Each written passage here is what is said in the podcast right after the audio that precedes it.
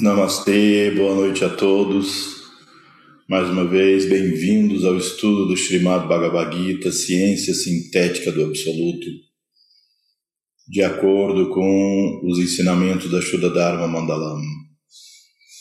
Nós estudamos então o Bhagavad Gita, que tem 745 versos, 26 capítulos, e é considerado o Bhagavad Gita original, guardado nas grutas do Himalaia, pelos sábios durante séculos e séculos e trazido à humanidade no início do século XX, em sânscrito e depois traduzido aos demais idiomas.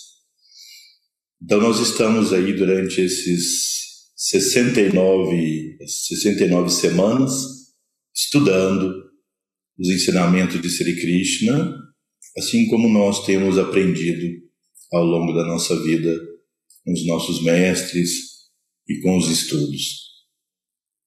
Então vamos começar. Coloquem as mãos juntas em Pranamudra no centro do peito, fechem os olhos. Nós vamos invocar as bênçãos do Senhor Ganesha, aquele que é o repositório de toda sabedoria, e as bênçãos de Nara Narayana, os senhores da divina hierarquia assim como da Devi em sua forma de Saraswati, a deusa da sabedoria, ao grande sábio Vyasa, que representa todos os mestres. Om Gananatva Ganapatigum Havamahe Kavim Kavinam Upamashravastamam ज्येष्ठराजं ब्रह्मणा ब्रह्मणस्पत अनशृण्वन्नुति विसीदसादनम्। ॐ श्रीमं महागणाधिपतये नमः।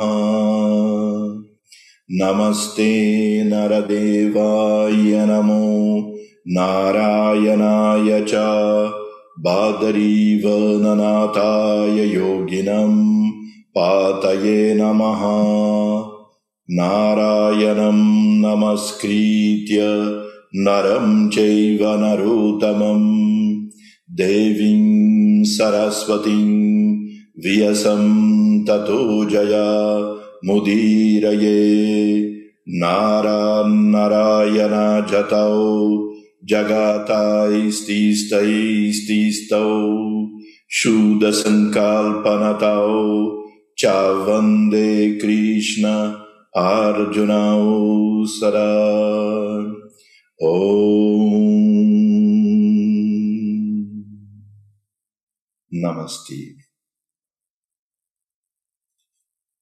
Então, nós estamos estudando o capítulo 10, Srimad Bhagavad Gita, Maya Dharma Gita, que é um extraordinário capítulo que fala sobre a influência poderosa das trigunas, satwarádias e tamas sobre cada um de nós e tudo que existe nesse universo e as consequências que isso tem. Muitas vezes, os nossos alunos de Ayurveda os praticantes de Ayurveda, pensam muito no aspecto psicológico quando tentam as tipologias humanas baseadas em Vata, Pita, Kapha, tão já populares hoje em dia. Mas é preciso entender que essas forças metabólicas, biológicas, elas têm muito mais poder de ação sobre o corpo do que sobre a mente. Quando nós nos referimos a, ao funcionamento orgânico, daí nós podemos falar sobre a influência dessas forças de Vata, Pitta e Kapha. Mas quando nós falamos sobre comportamento, sobre padrões psicológicos, sobre estados mentais, sobre conhecimento, sobre os desejos e sobre as ações, que é o que Sri Krishna trata nesse capítulo especificamente, o poder da influência das trigunas, sattva, rajas e tamas é muito maior do que dos três chamados doshas, vata, pitta e kapha. Então, o grande sábio Charak, em seu texto Charak Samhita, ele descreve Rajas e Tamas como os doshas da mente. A palavra dosha significa o que decai, o que destrói, o que obscurece. Então, quando nós pensamos em padrões mentais negativos que levam ao sofrimento, à destruição, então nós estamos considerando rádias e tamas. Ou seja, não é patrimônio de um vata, de uma pessoa que tem a tipologia predominante vata, ser ansiosa, uma pessoa que tem o predomínio pita ser irritada e uma pessoa que tem o predomínio kafa ser melancólica. Esses são atributos conectados a rádias e tamas e não prioritariamente a vata, pita e kapha. Sattva é o estado mental de saúde. Então, quando nós falamos em saúde mental, nós estamos dizendo sátua.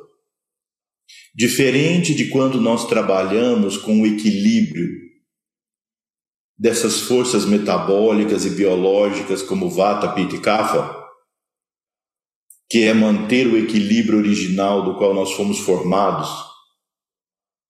Quando nós falamos sobre trigunas influenciando a mente, vocês podem concluir especialista em trigunas que é Sri Krishna, porque ele é o Yogeshwara, ele é o senhor do yoga. Todos os demais são os mestres do yoga, mas Sri Krishna é Yogeshwara, é o senhor do yoga. Então ele é a autoridade suprema sobre o yoga.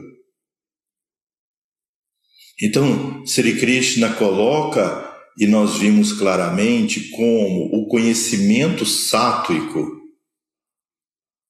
ele é sátuico porque ele tem como base uma percepção da unidade entre todos os seres.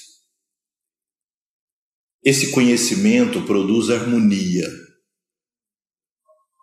Esse conhecimento produz um sentimento de unidade de respeito e de compaixão, de compartilhar, de interdependência, que nós somos todos parte de um mesmo princípio. Se eu penso mal, eu produzo mal. Se eu penso o bem, eu produzo o bem se eu quero o bem das pessoas e do, da natureza e de todos os seres, eu produzo o bem. Se eu quero mal, seja qual for a causa, que eu sinta que eu tenho nobreza em querer mal porque me prejudicaram, eu então produzo o mal, produzo o sofrimento. O conhecimento rajásico é aquele que tem como base o princípio do eu e do meu, da conquista, da dominação, do controle, das paixões, da ira, da cobiça.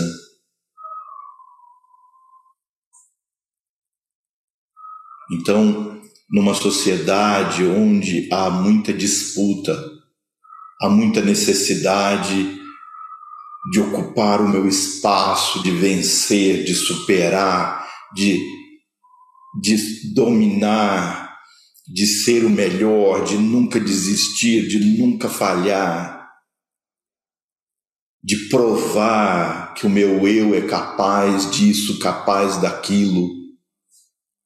Né? Numa sociedade com tanta gente cada um precisando e querendo ocupar seu espaço e se diferenciar dos demais. Então, essa necessidade de se diferenciar para poder, para poder ocupar um espaço acaba gerando essa tendência radiácica destrutiva que consome até a energia do indivíduo. E o conhecimento tamássico, Sri Krishna explica, é aquele que é irresponsável, que não vê relação de causa e efeito, que se vitimiza, que não consegue ver nenhuma base comum, nenhuma unidade, e é um, o esforço é imediatista, no sentido apenas da sobrevivência e do viver por viver para desfrutar daquilo que a vida oferece.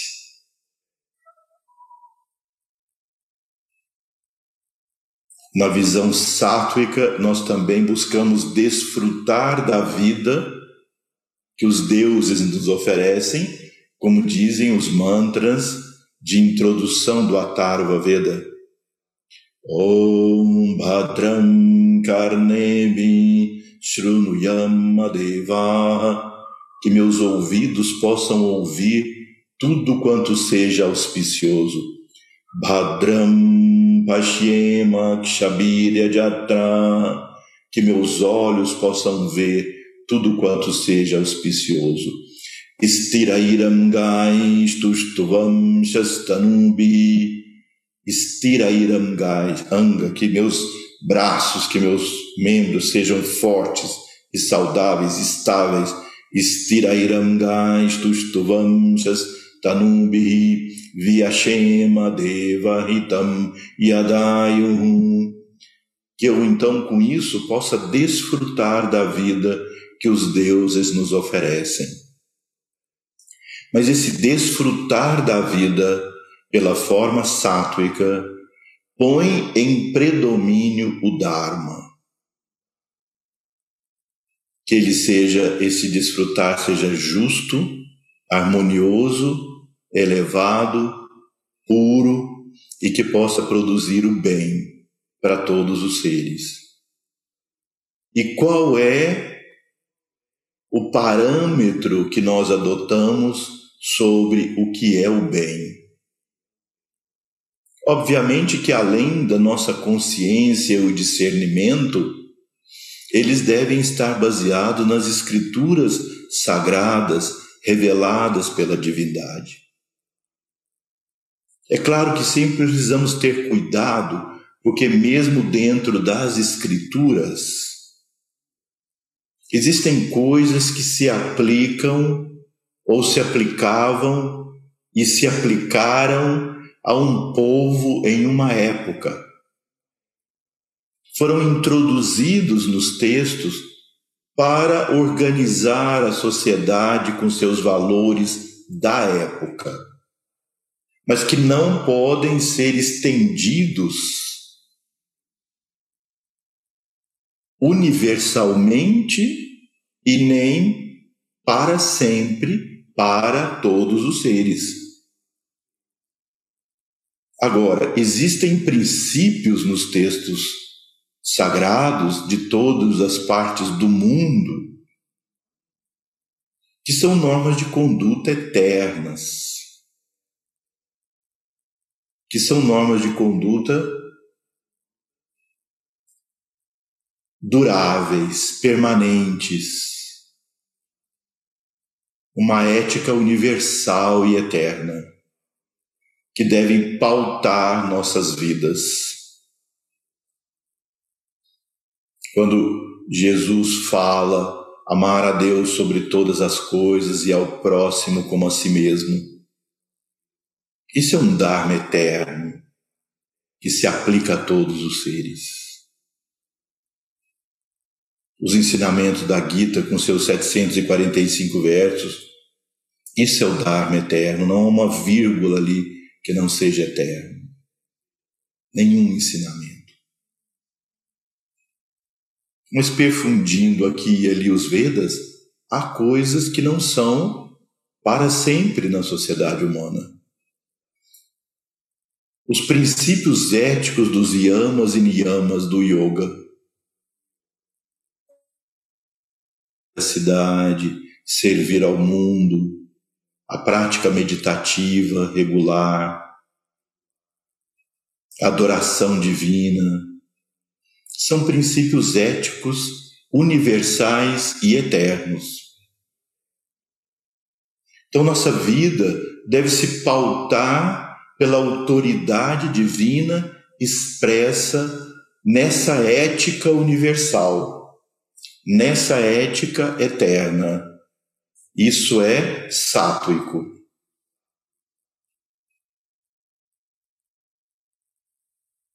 Depois, ainda nesses, nesses grandes váquias, que dão início ao Atharva Veda, invocamos a quatro grandes aspectos das forças cósmicas e rogamos proteção diante de todas as situações que nós temos que viver nessa vida. Swasti na Indro Vridashrava Swasti na Pusha Vishvavena Swasti na Starkshu Aristanemihi Aristanemihi significa que me liberte das influências negativas que podem circular pela atmosfera. Formas de pensamento. Vocês podem imaginar, não é? 7 bilhões e 800 milhões de pessoas vivendo no mundo hoje, nesse mundo físico, fora as sutis. Todos nós gerando pensamentos, medos, mágoas, raivas, rancores, conflitos. E hoje, com a mídia de massa, instantaneamente temos informações, contra-informações opiniões, opiniões, opiniões levadas como verdades.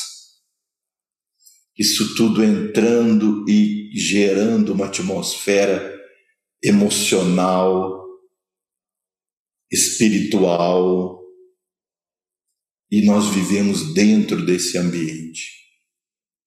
O quanto essas formas pensamento esses elementais, butas e forças que circulam pela atmosfera, quanto elas influenciam no nosso humor, no nosso estado de espírito, em cada momento da nossa vida. No capítulo de Bhuta Vidya do Charak Samhita, como vocês sabem, um dos textos fundamentais do Ayurveda. O capítulo de Bhuta Vidya é um capítulo ligado à psiquiatria. Alguns traduzem de forma muito estranha como demonologia. Tem fórmulas de mantras para nos libertar dessas influências. E aí está descrito que a maior parte das doenças psiquiátricas provém dessas formas, pensamentos, butas e atmosfera psíquica que nós vivemos. Então, rogar a proteção desses grandes seres e buscar manter nossa mente num tônus elevado, sátuico, a maior parte do tempo possível sem dúvida nenhuma que essa é uma tarefa extremamente difícil. Manter o tônus mental alto. O que eu chamo de tônus mental alto? Tentar manter um estado mental de harmonia, de paz, alimentando-se com impressões positivas a maior parte do tempo que lhe seja possível. Então, os estudos espirituais, reuniões como essa que nós estamos fazendo, leituras. Se surge um estado negativo, procuramos não alimentá-lo, procuramos observá-lo, sem dúvida. Também nós não podemos incorrer numa num viés negativo psicológico, sublimando no sentido de não olhar para as coisas negativas que surgem dentro de nós. Isso é muito antiterapêutico. Então, observar, reconhecer, mas de forma objetiva. Procurar de, se, se é, observar, mas sem envolvimento com o estado psicológico que nós estamos. Então, Sri Krishna descreve o conhecimento sátuico, rajásico, tamásico. Os mestres dizem que para cada átomo sátuico que entra, sai um átomo rajásico e tamásico. Então é preciso que nesse fluxo de entrada e saída dessas qualidades em nós, que nós procuremos entre todos os nossos alimentos, e vamos recordar mais uma vez os nossos alimentos: comida sólida e líquida. Como eu posso fazer com que minha comida seja sátuica? Primeira pergunta. Então, escolher alimentos sátuicos. Segundo, o ar que nós respiramos é alimento. Como produzir um ar sátuico?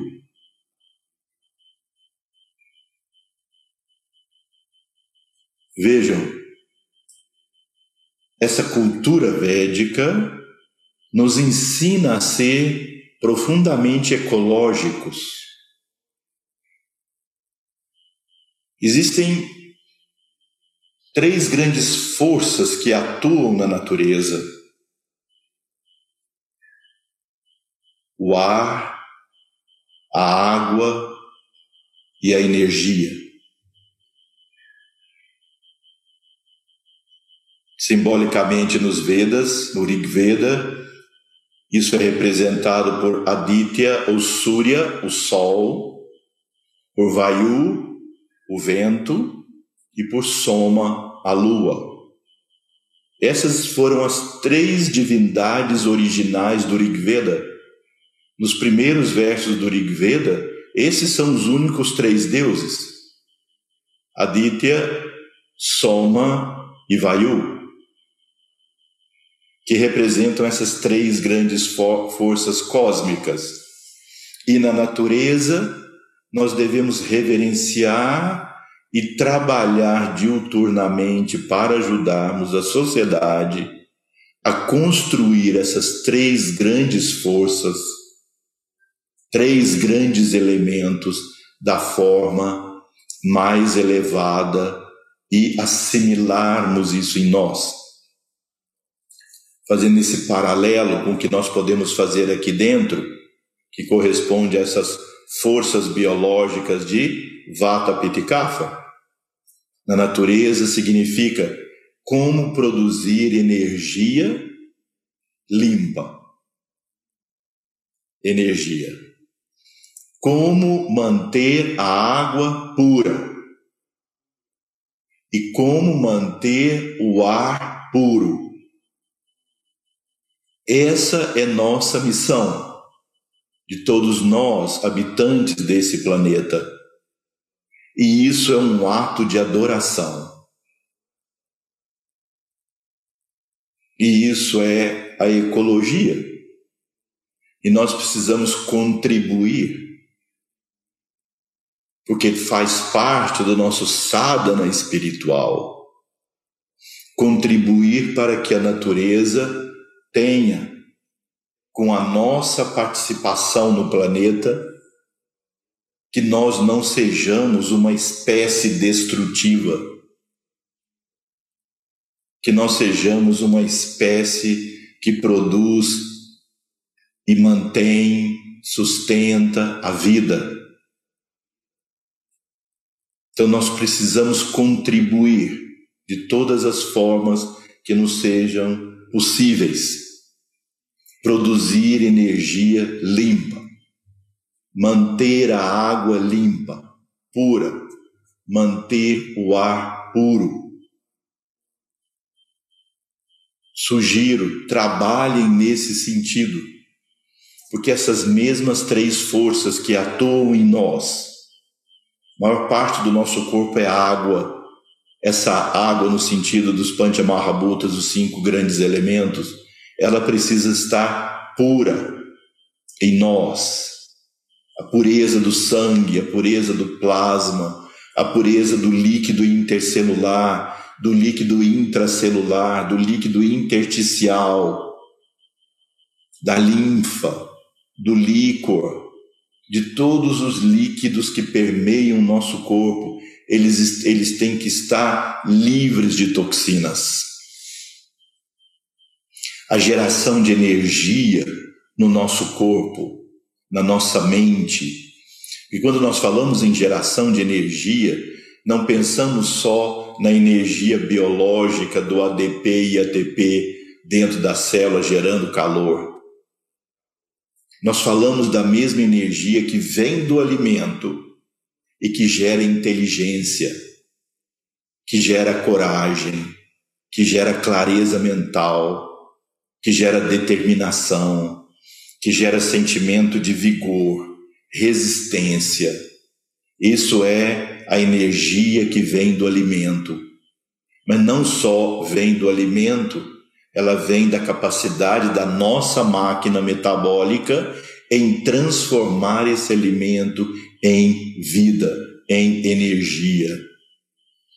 Você pode pegar a melhor gasolina, a mais potente gasolina, combustível que seja de qualquer máquina, o mais potente combustível e colocar numa máquina ruim, desregulada, ela vai gerar muita fumaça, muita poluição e pouca força.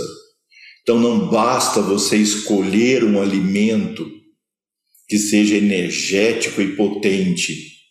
É preciso que a sua máquina metabólica esteja pronta para transformar isso, máxima performance da sua máquina metabólica. Então, assim como nós trabalhamos dentro, por exemplo, do Ayurveda, nessa cultura védica, assim como nós trabalhamos no sentido de melhorar a performance energética, assim como nós lidamos com os líquidos internos de produzir a eliminação dos malas, das nossas excreções e das toxinas que o nosso organismo pode produzir, assim também nós nos preocupamos com o ar, o ar que nós respiramos, que ele seja puro e energético, que ele seja rico em prana. Para que ele seja rico em prana, é preciso que nós possamos viver ou estar a maior parte do tempo possível próximo da natureza. As árvores, as montanhas, as águas, os rios, o mar, o sol, eles captam prana, mas não usam todo esse prana para sua própria existência ou consumo. Então, em torno da natureza, não é? desses ambientes mais vivos da natureza, sim, eles se encontram riquíssimos em prana. Então, quando nós estamos nesses lugares e respiramos profundamente, nós captamos esse prana energético e voltamos muitas vezes desses lugares cheios de vitalidade disposição. Tanto que você vê que as pessoas que tiram férias depois de se sentirem esgotadas, de um ano de consumo energético, consumo da resistência. As pessoas então tiram férias e as pessoas que tiram férias e vão para lugares cheios de gente, ambientes conflitivos de grandes cidades e movimento para consumo, não é? Para viver naquele movimento, elas voltam esgotadas. Têm prazer ali momentâneo, mas voltam esgotadas. E aquelas que vão para os lugares ensolarados, montanhas, mar, rios, árvores, lugares assim naturais, e se elas não vão se viciar nesses lugares com droga, com álcool, com comida toda desregulada, se elas realmente se sentem em harmonia com o lugar, elas se enchem de força, de vitalidade, não é? E aí voltam muitas vezes com força suficiente para um ano de trabalho. Mas mesmo assim, o ideal é manter essa tonicidade. Então, assim como nós temos que cuidar ecologicamente desse corpo, da mente, nós temos que cuidar ecologicamente do planeta que nós vivemos. Então não se esqueçam, vamos trabalhar da forma que cada um puder, no seu ambiente, não é? Da forma que cada um puder, porque também quando nós falamos de alguma coisa positiva e benéfica, nós nos convertemos em pessoas às vezes agressivas, no sentido daquelas que não compartilham conosco do mesmo modo de fazer que nós achamos adequado. A intolerância hoje está num nível muito dramático. Porque cada pessoa pode encontrar seu caminho de contribuir. Não há um modelo único que todos tenham que fazer da mesma maneira. Então, contribuir para gerar energia limpa, contribuir para a água limpa, pura, contribuir para o ar puro, cheio de energia. Isso também é parte do nosso sadhana, como cidadãos desse planeta Então isso é ação pura. Agora, Sri Krishna coloca muito claro, muitas vezes não é a ação que determina a presença de sato, arádias e tamas, é a motivação. O que é que te motiva a agir dessa maneira? Vocês veem que numa população onde predomina rádias e tamas, nós só conseguimos que algumas pessoas, instituições, etc., se preocupassem com o aspecto ecológico no momento que isso se converteu numa forma de lucro. Pessoal ou do meu. Então isso motivou. Sri Krishna ainda diz no Bhagavad Gita, em, em outros momentos, o Arjuna, execute a ação necessária, mesmo que ela seja manchada pelas trigunas. Assim como o fogo pode ser manchado pela fumaça, a ação justa pode ser manchada por ádias e tamas. Mas ainda assim, execute-a. Tudo bem que a humanidade encontrou, tem encontrado formas de satisfazer o egoísmo humano, humano produzindo atos benéficos para todos. O ideal é que nós cheguemos com o tempo e com o trabalho de todos a que nós façamos essas coisas porque elas são justas, porque elas são benéficas para todos, porque nós somos interdependentes. Porque nós somos parte de um mesmo corpo. Nós estamos sob a aura do mesmo Senhor. Nós somos partes da mesma vida. Nós somos simplesmente expressões da mesma vida. E aí então fazer o que é justo, o que é, o que é compassivo, o que é benéfico, não é para conseguir conquistar ou conseguir mérito pessoal, nem nesse mundo, nem no outro. É apenas porque é justo, é apenas porque é benéfico, é apenas porque nós amamos a Mãe Natureza, porque nós nos sentimos partes dela. Todos os rituais que nós fazemos, né? Da estrutura dos ritos védicos. Nós fazemos o Prita Vipudyanam, a reverência à Mãe Terra. Reverência à Mãe Terra, altar do sacrifício da natureza. Sobre ti depositamos a lenha para que possamos obter felicidade, prosperidade, glória e sabedoria. Ou seja, as motivações são sátvicas não só para nós, nós fazemos esse ato para todos, não apenas para nós. Que seja benéfico para todos, faz parte constante dos mantras. Pritivi Tvayadrita Loka Devi Tvam Vishnunadrita Tvam Chadarayamam Devi Pavitram Kurushasanam Pavitram Kurushasanam, Pavitram Kurushasanam. Ó oh, Mãe Terra, todos os mundos estão conectados contigo. Tu estás conectada com o Supremo Senhor. Me comunica, me conecta contigo, ó Mãe. Eu me entrego.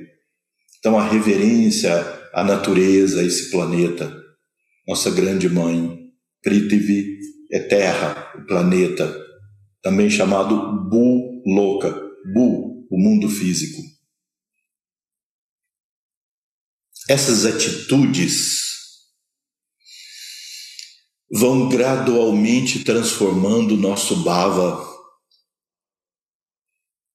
Porque quando as motivações radiásicas e tamássicas predominam na nossa mente. Isso foi conquistado ao longo de vidas e vidas onde nossos pensamentos são egocêntricos, de sobrevivência, passionais, motivados apenas pela satisfação pessoal, o eu e o meu. Então nós somos cheios desses padrões. Eles estão aí. E eles são causas que geram karmas, que geram efeitos na nossa vida. Como quando nós entramos numa estação de metrô, inevitavelmente nós vamos parar na próxima estação, porque não tem trilho que nos leve aonde nós quisermos naquele momento. O trilho leva para aquela próxima estação, depois nós vamos para outra, outra, até chegar na que nós queremos.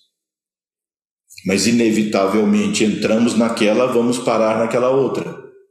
Nós criamos ao longo de vidas trilhos que nos levam para estações de sofrimento, que nos levam a estações de produzir sofrimento nos demais de produzir sofrimento no mundo. Nós somos cheios desses trilhos. Nós temos que construir trilhos que nos levem para estações de felicidade, de paz, de saúde, de harmonia. Não é sair des tentando destruir esses trilhos Quanto mais nós lutamos com eles, mais eles se fortalecem, porque eles se fortalecem pelo conflito. nós devemos construir os trilhos positivos opostos àqueles negativos que nós identificamos em nós. Esse importantíssimo processo que se chama Pratipaksha Bhavana. Mas ele começa pelo nosso esforço pessoal de tentar manter nossa mente num estado, num tônus positivo.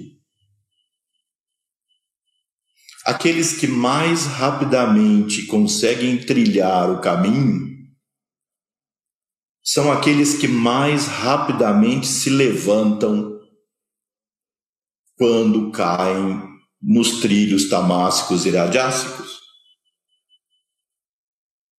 Porque no nosso estado, nós precisamos ter humildade suficiente, clareza suficiente para entender que há muitos trilhos negativos já construídos. Nós temos um prarabdha karma, que nós já discutimos aqui. Um prarabdha karma já com várias forças. Algumas delas já amadureceram na nossa vida e construíram a realidade que nós vivemos hoje. Com nossos talentos, com nossas dificuldades, com a vida como ela se apresenta.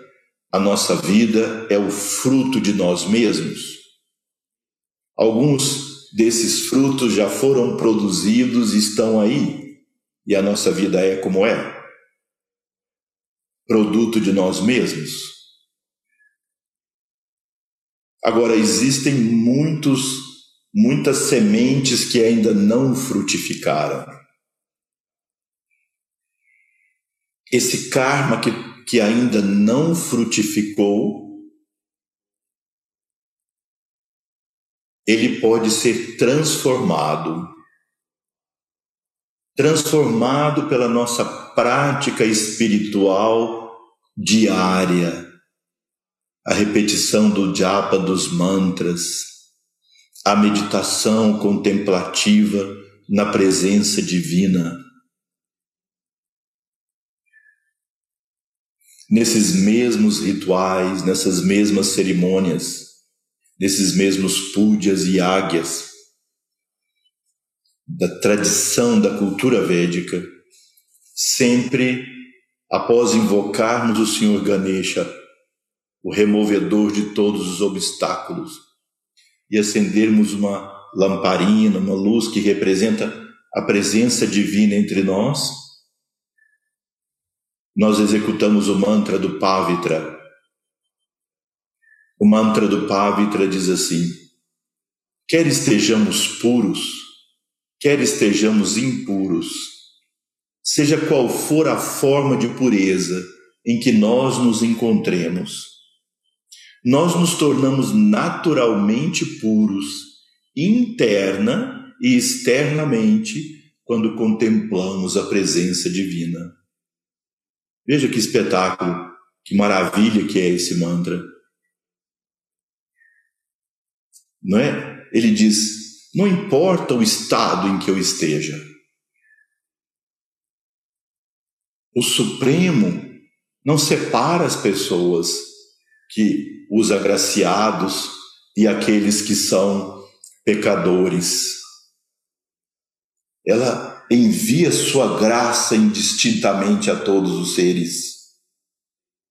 E ainda em outra parte da Gita, Sri Krishna diz: Ainda quando tu fores o maior pecador entre todos os pecadores, poderás navegar a salvo quando se entras na arca do Brahma Gyana, o conhecimento divino. Então, a graça divina invocada e a contemplação da presença divina em nós. Onde você deixa sua mente às 24 horas por dia? Com que você está se alimentando às 24 horas do dia? Acordado ou dormindo? Nós nos alimentamos do que nós estamos pensando e sentindo em cada instante. Aí a nossa mente fica na crítica aos demais, o olhar o erro do outro, e desejar mal, e conflito, e raiva, e paixão, porque às vezes é raiva, às vezes é paixão, às vezes é amor, às vezes é ódio, e, e assim nossa mente vai se alimentando com isso. Quantos momentos do dia você para com esse fluxo dos trilhos negativos e simplesmente contempla a presença divina no seu coração. Como dizem, nas mídias sociais aparecem às vezes essas piadas, essas coisas engraçadas. A pessoa senta em meditação rajássica e tamássica. Vem logo paz mental, vem logo que eu não tenho muito tempo não. Minha agenda está aqui, eu tenho que fazer mais coisas vem logo, porque eu estou aqui querendo sair logo. Então a pessoa pensa, está lá contemplando a presença divina, mal pensou no Atma, eu preciso fazer isso, preciso fazer aquilo, preciso fazer aquilo outro, vou fazer isso, vou fazer aquilo, ah, aquela pessoa chata tem que resolver tal problema, pá, tarará, tal, mil, mil problemas, e o fulano, e o Beltrano, e a sociedade, e o governo, e não sei o quê, e a mente se alimentando com aquilo, então, quanto tempo nas 24 horas do dia você reserva um momento para amar a Deus sobre todas as coisas? O que significa nesse momento amar a Deus sobre todas as coisas? Nos esquecermos de tudo que nos cerca de qualquer preocupação, de qualquer compromisso, de qualquer coisa que tenha algum valor, de tudo que seja importante para nós em qualquer sentido, e contemplar a presença divina. Da forma que nós nos sentimos mais afinados Para alguns, pode ser uma das formas com que a divindade se manifesta com nome e forma. Narayana, Jesus, a Devi, Ganesha e as várias divindades, Shiva, as várias divindades. Estar presente, seja aqui na minha frente, eu estar com ela um momento pleno pleno, plenamente ali. Você, num relacionamento amoroso, afetivo, de certa forma sente a necessidade de que a outra pessoa esteja com você, naquele momento, pelo menos, que está com você, que ela esteja plena, plenamente, não dividida. Agora, por que não o nosso momento de amar a Deus sobre todas as coisas. Ter esse momento, esvaziar a mente de toda preocupação e preencher a consciência com a presença divina. Por alguns minutos. Estar em comunhão. Não, não discorrer um pedido, uma lista de pedidos. Ó oh, Supremo, eu estou precisando disso, daquilo, daquilo, daquilo. Não. É um ato de amor, de comunhão, de sentimento, de unidade. Para outros, ao invés da forma, é a pura consciência do ser. Somente o ser nenhum conflito, nenhuma discussão, nenhum problema, nenhuma, nenhuma visão sobre isso e sobre aquilo. Amar a Deus sobre todas as coisas, inclusive sobre eu mesmo, sobre minhas próprias meus próprios problemas e minhas próprias necessidades. Eu e a divindade. Isso é Saguna, eu e a divindade, a divindade e eu. Nirguna, a divindade sou eu, eu sou a divindade, a divindade sou eu, eu sou a divindade. Isso é Nirguna. Shuddha, só a divindade. Tudo é ela, tudo é ela. Aí os problemas, tudo que existe, eu não penso neles, mas eu incluo tudo isso como parte do, do todo. Eu sou tudo, eu sou o todo, eu sou plenitude. Satyam Gyanam Anantam Brahm, Satyam Gyanam Anantam Brahm, Satyam, a verdade, a sabedoria e a infinitude é Brahm, eu sou Brahm. Eu sou o todo. Então, seja qual for a forma Saguna, Nirguna ou Shuddha, o importante é que haja essa comunhão.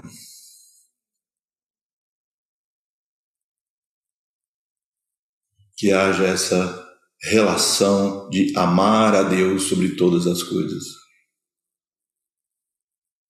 Quer seja puro, quer eu seja impuro, eu me torno naturalmente puro quando contemplo externa e internamente a presença divina.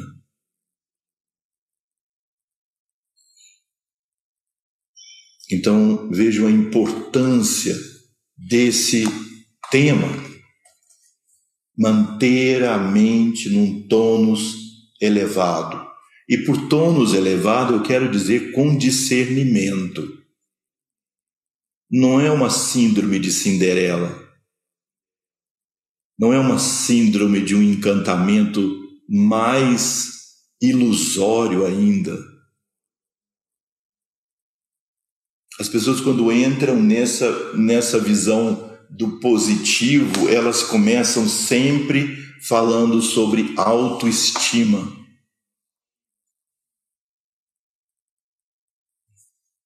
Tudo bem que isso tem um efeito terapêutico, mas qual é esse alto que eu quero estimar? O que me adoece? O que me enfraquece? O que me destrói? Eu vou estimar a minha raiva, o meu ciúme, o meu rancor, o meu medo não, eu vou reconhecer que eles existem em mim e precisam ser transformados. O que é que eu devo exaltar em mim? Para mim mesmo. Potência divina existente, a paz, a harmonia, sentimentos de unidade, os talentos que a divindade nos ofertou para que nós possamos atuar nesse mundo, usá-los de forma benéfica para todos. Então, é como Sri Krishna colocou sobre o conhecimento.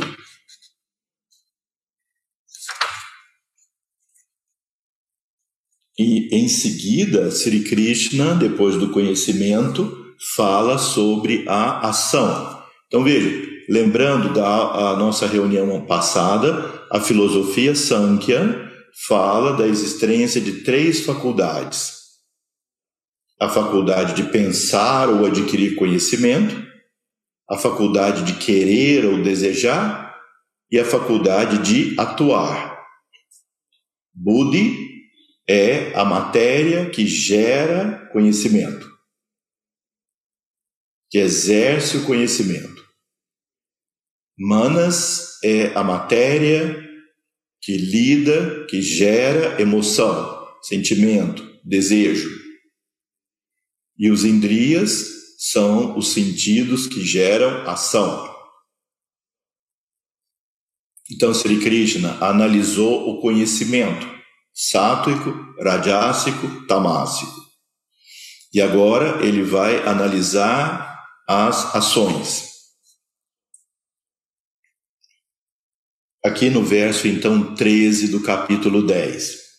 É sátuica a ação que é executada por ser necessária, sem desejo por seu fruto, desapegadamente, sem afeição nem aversão, sem apego nem aversão. Vamos ler então o verso em sânscrito.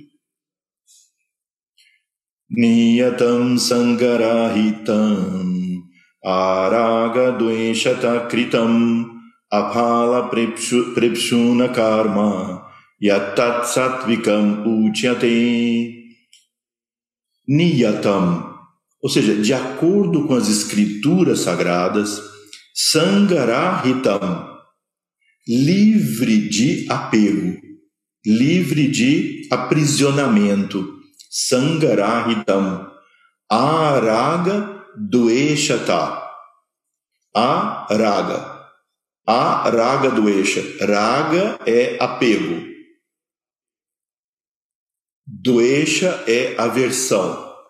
Lembrando que nós já vimos isso, que apego prende, ata, escraviza tanto quanto a aversão. O apego é muito comentado como ele ata, prende, escraviza, mas a aversão é outra face da mesma moeda. Se você quer se libertar das ações e da escravidão das emoções, se liberte do apego, mas também se liberte da aversão. Ela amarra, escraviza, domina a mente. Vejam, vocês têm plena consciência disso vendo pessoas, talvez passado por essas experiências, quando algo gera em você uma aversão, nós temos dificuldade de nos libertar daquele pensamento. Nós temos dificuldade de nos libertar daquilo. Nós queremos ficar longe. Mas nós não deixamos de levar isso conosco, pensando, armando, criando, situações talvez de vingança, talvez de aversão puramente mental, mesmo que não queira mal, pra, não faça mal à, à pessoa que por acaso nos tenha prejudicado de alguma maneira, mas nosso pensamento fica na negatividade em relação a isso. Eu não engoli aquela situação ainda, eu não digeri aquela pessoa Onde está o problema? Aqui dentro, porque toda impressão, toda experiência é alimento. E se eu não fui capaz de digerir, transformar, perdoar, modificar, isso aqui dentro é veneno não está mais lá fora, não depende mais se eventualmente alguém ou alguma coisa produziu aquilo. O problema está agora da pele para dentro, da minha relação com isso que não foi digerido. E daí nós necessitamos colocar toda vez que um alimento não foi corretamente digerido, ele gera ama, ele gera toxina, como nós já estudamos. O alimento mental, que é a impressão que entrou, a experiência vivida, não digerida, não transformada, ela é toxina. E como nós fazemos para nos libertarmos dessas toxinas? Fisicamente, nós aumentamos o nosso Agni, o fogo digestivo. Nós vimos um belíssimo capítulo em que Sri Krishna fala de Vaishvanara, o fogo da criação. E fala de Vaishvanara também como nosso fogo interno, que digere o nosso alimento. Qual é o fogo mental, qual é o Agni mental que pode digerir essas impressões vividas e não transformadas e resolvidas internamente. Não se trata de resolver a situação com o exterior. Se alguém produziu, se algo produziu, não se trata de ir lá resolver isso. Porque, ainda que nós resolvamos lá fora, se a raiva está aqui, se a mágoa está aqui, se o sentimento de não resolvido ainda está aqui, só há uma maneira de solucionar, que é incrementar, aumentar o Agni mental. O Agni mental é a luz do discernimento. Viveka. No Ayurveda é chamado Sadakapita, ou seja, o fogo do discernimento mental. E aí nós somos capazes de digerir esses traumas desde a infância vividos. Quando nós entramos numa sessão de psicoterapia, se nós olharmos por esse ângulo do conhecimento védico, nós podemos entender que o objetivo da psicoterapia, da psicanálise e todas as formas de psicoterapia é gerar luz do discernimento na escuridão das nossas paixões, das emoções, não apenas intelectualizar os problemas, mas de fato transformá-los à luz do discernimento, à luz do perdão, à luz da compaixão, à luz da graça divina. Me recordo que o nosso mestre Srivajra Yogidasa nos contou várias vezes em situações, em várias situações, como em um momento da vida ele passou por experiências muito terríveis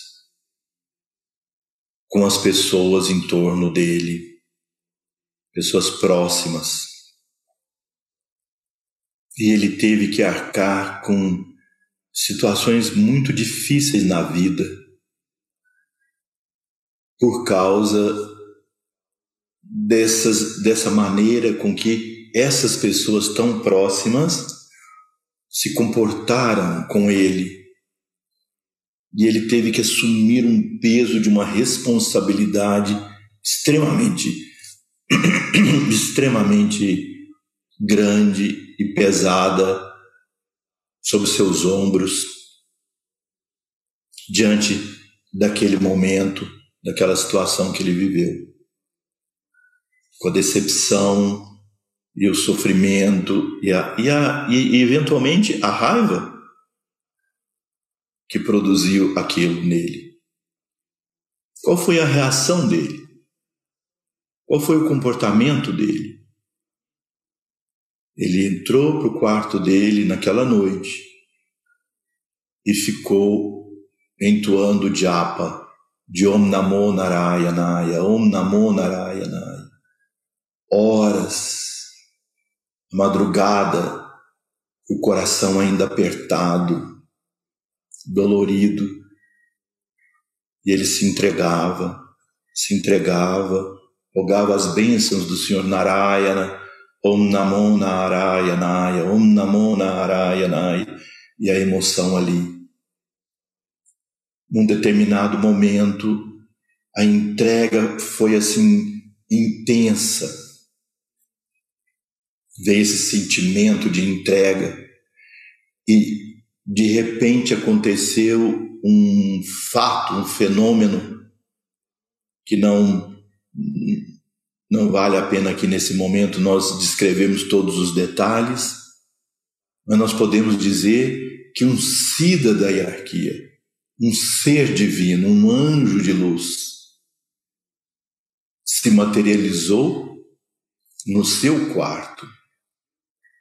E lhe concedeu uma grandiosa iniciação espiritual.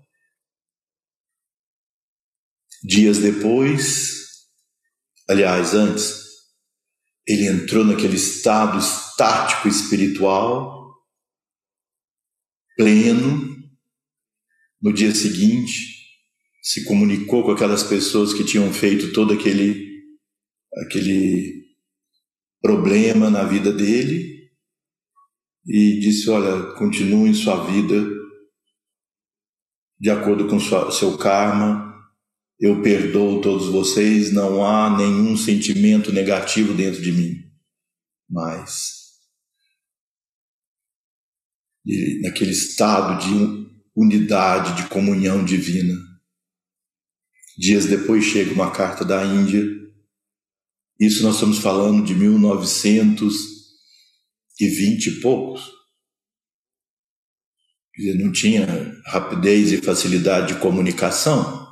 Chega uma carta da Índia descrevendo que no dia tal, a tal hora, ele recebeu uma grande iniciação diretamente de um Sida da hierarquia que se materializou para ele dentro do seu quarto em Santiago do Chile.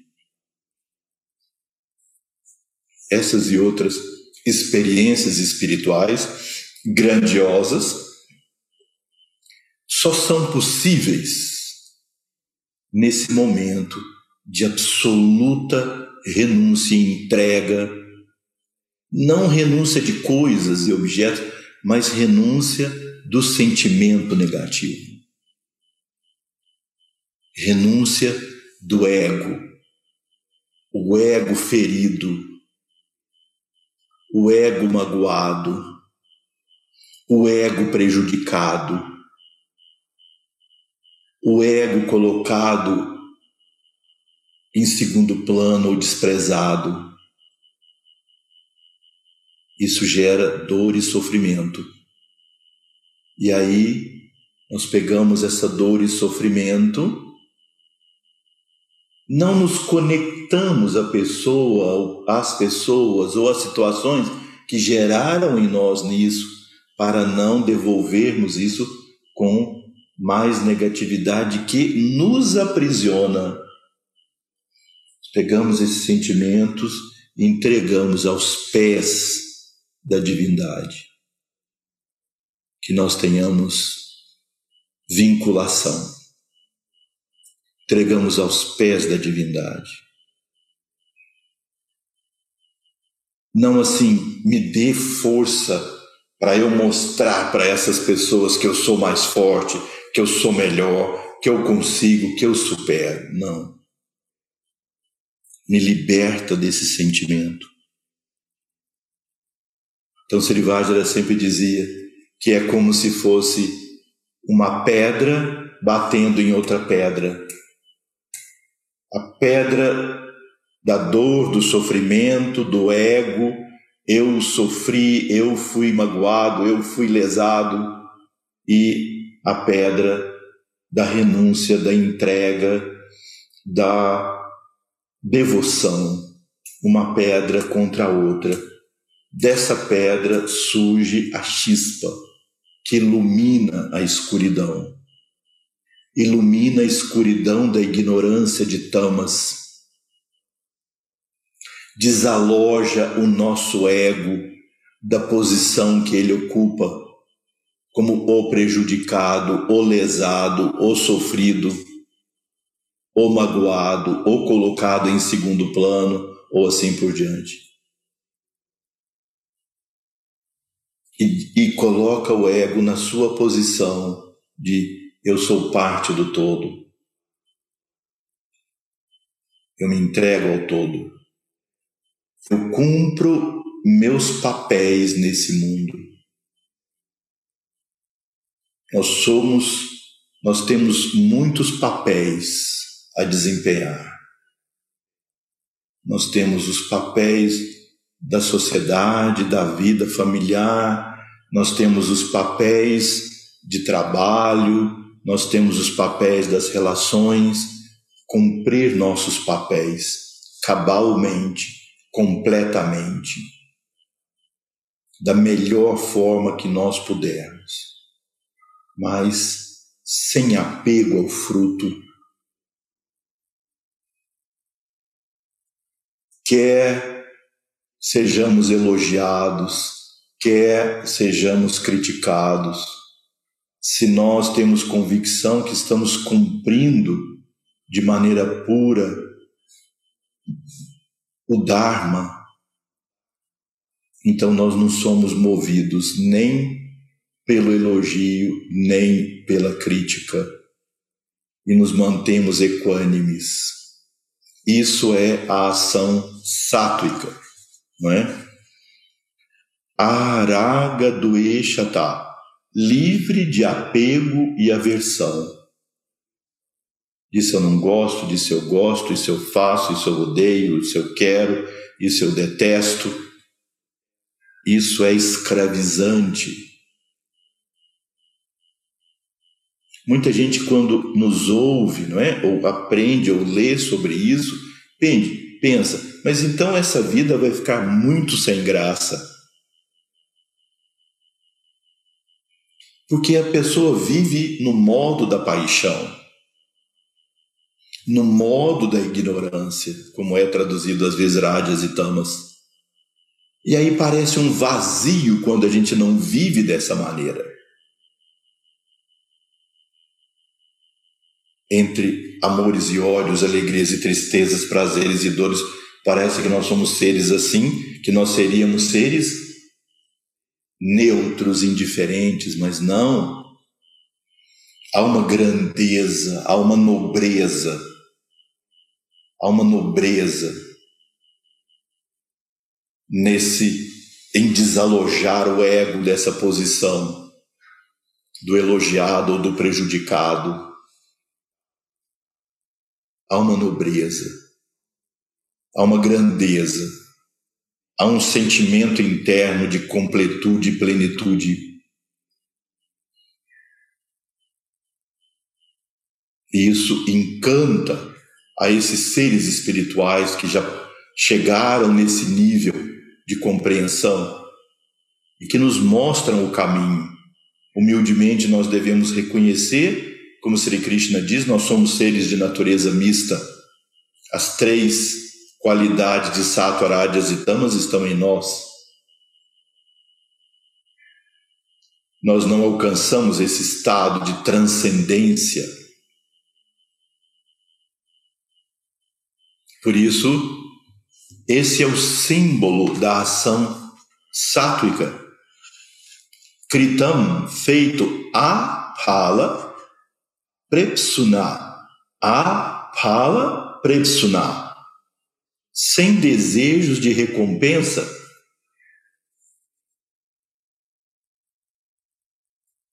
apenas pelo bem de todos os seres, apenas para servir a divindade através dos seres. Karma, ação, yatke, tat, aquilo satvikam, ou seja, essa é uma ação de natureza sátvica. Depois vem o próximo.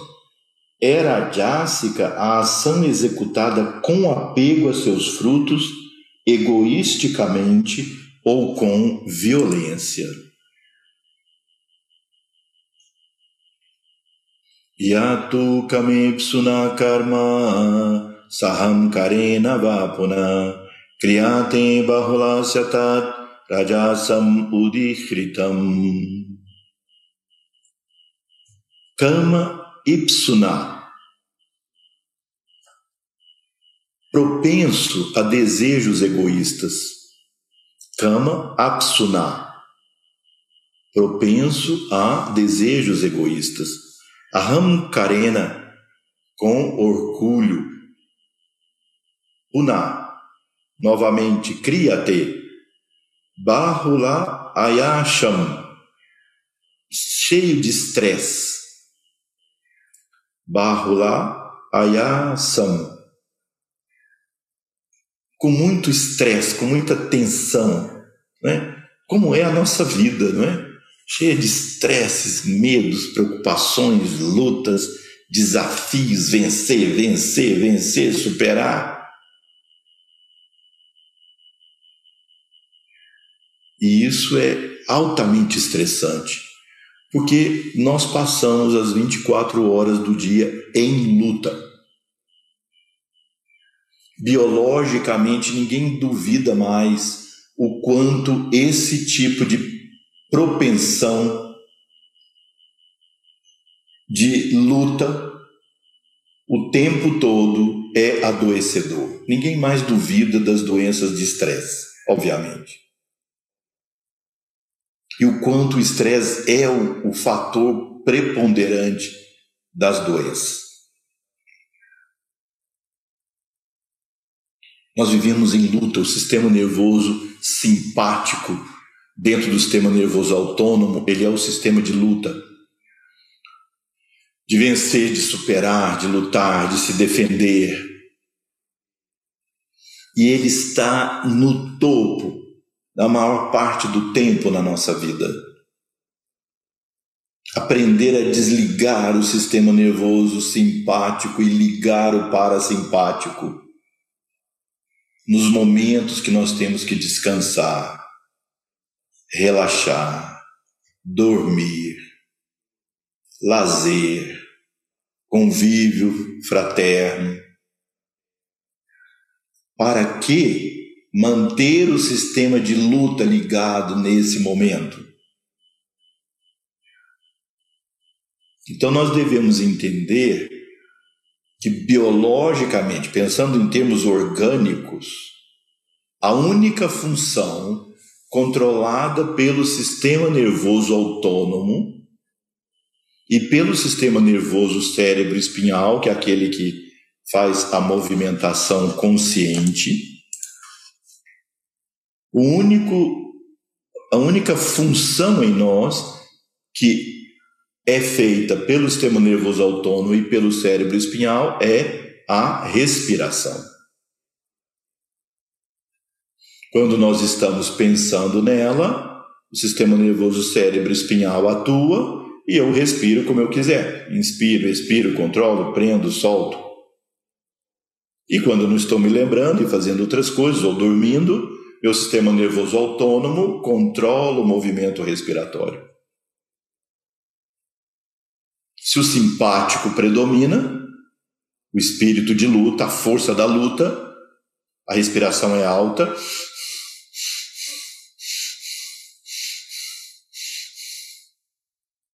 Se o parasimpático predomina, a respiração é diafragmática, mais abdominal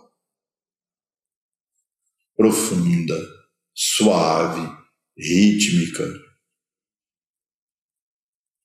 Então, nós podemos desligar o relezinho lá, a, a, o, o clique, o on-off do simpático e ligar o parasimpático nesses momentos de calma, de paz, precedendo a prática da meditação. Por isso, a pura e simples respiração abdominal ou uh, profunda, uh, diafragmática, não é? Lenta, suave, profunda, com uma pequena pausa no fim da inspiração pequena pausa no fim da expiração. Inspira, pequena pausa, os pulmões cheios, mínimo, só um instante, para pôr atenção. Expira, e uma pequena pausa com os pulmões vazios. A melhor forma de treinar isso é deitado em um chão uh, plano. Eu coloco então a, dobro as pernas para relaxar a musculatura abdominal, encontro os joelhos e os pés um pouco separados. As mãos, os dedos, eu coloco sobre o abdômen. Sobre o abdômen.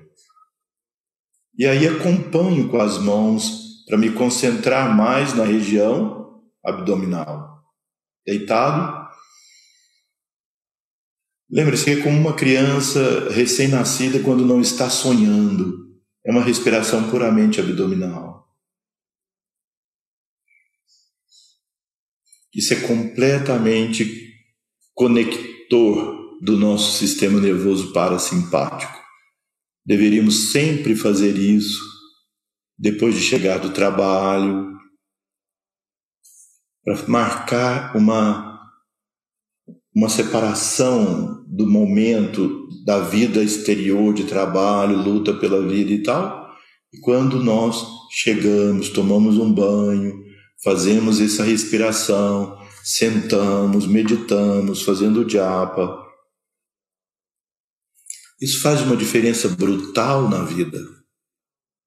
Antes de dormir, o travesseiro não deve ser nosso companheiro de discussão de problemas. Se nós temos problemas e precisamos resolver, nós devemos pensar neles antes, na hora de dormir, fazer a respiração abdominal para desconectar do espírito de luta naquele momento. Orar para a proteção divina e dormir em paz. De manhã, para nós acordarmos e estarmos dispostos, respirações de forma mais estimulante, como Kapalabhati Bástrica, trazem maior estímulo para nossa atividade diária. Mas nos momentos de descanso, lazer, calma, respirar, abdominal. E buscarmos fazer o lazer que não seja também de luta, de mais disputa, mais desafio, mais ter que vencer. E isso então corresponde a uma ação rajásica, ela é geradora de estresse, é tamássica a ação começada sem discernimento espiritual, sem levar em conta o esforço necessário para realizá-la e sem preocupar-se com a natureza de seu resultado, ou seja, causando dano e perda ao mundo. Anubandham kishayam himsam anapeksha cha Mohad Arabhyate Karma Yatattama Sampuchyate Anubandham Anubandham significa as consequências Kshayam as perdas. Rimsam o causar dano rimsa a rimsa é não causar dano rimsa é injuriar, causar danos. Anapeksha aquilo que provoca ruptura, dor. Paurusham, confiando na sua própria habilidade exclusivamente. Mohat, cheio de ilusão. Arabhyate é o início da ação gerada por tamas. Sempre motivados por coisas ilusórias, sem pensar se você tem habilidade ou não para executar, sem planejar, produzindo rupturas, lesões, injuriando, causando dano aos demais. Então, nós vimos hoje, não é, as ações que são de natureza sátrica, rajásica, tamássica. Agora, no nosso próximo estudo, nós vamos ver a pessoa. motivado pelo desejo pessoal, o que é, como é a pessoa de natureza sátrica, rajásica, tamásica, o executor da ação. Bem, então, mais uma vez, gostaria de agradecer a vocês a presença, aqueles que estão aqui vendo, aqueles que vão ver durante a semana ou futuramente, não é? Muitas vezes as pessoas que me é, aconselham sobre toda essa tecnologia para transmitir essas, esses estudos, né? Pedem que eu fale com vocês assim, para que se vocês puderem, estiverem gostando, estiverem achando interessante o estudo, para colocarem aí o dedo para cima e colocarem lá o, a marquinha do dedo, porque isso, eu não sei exatamente por que razão, isso tem algum benefício é, para a continuação dos estudos, não é? Então, se vocês puderem fazer isso, fiquem é, livres, isso pode ser interessante. É, então, mais uma vez, agradeço a participação de todos e vamos fazer o mantra de encerramento. Om Purnamada Purnamidam Purnat Purnamudachyate Purnasya Purnamadaya Purnameva Vashishyate Om Shanti Shanti Shanti Hari Om Namastê. Boa noite a todos e até nosso próximo encontro. Que todos tenham uma boa semana. Namastê.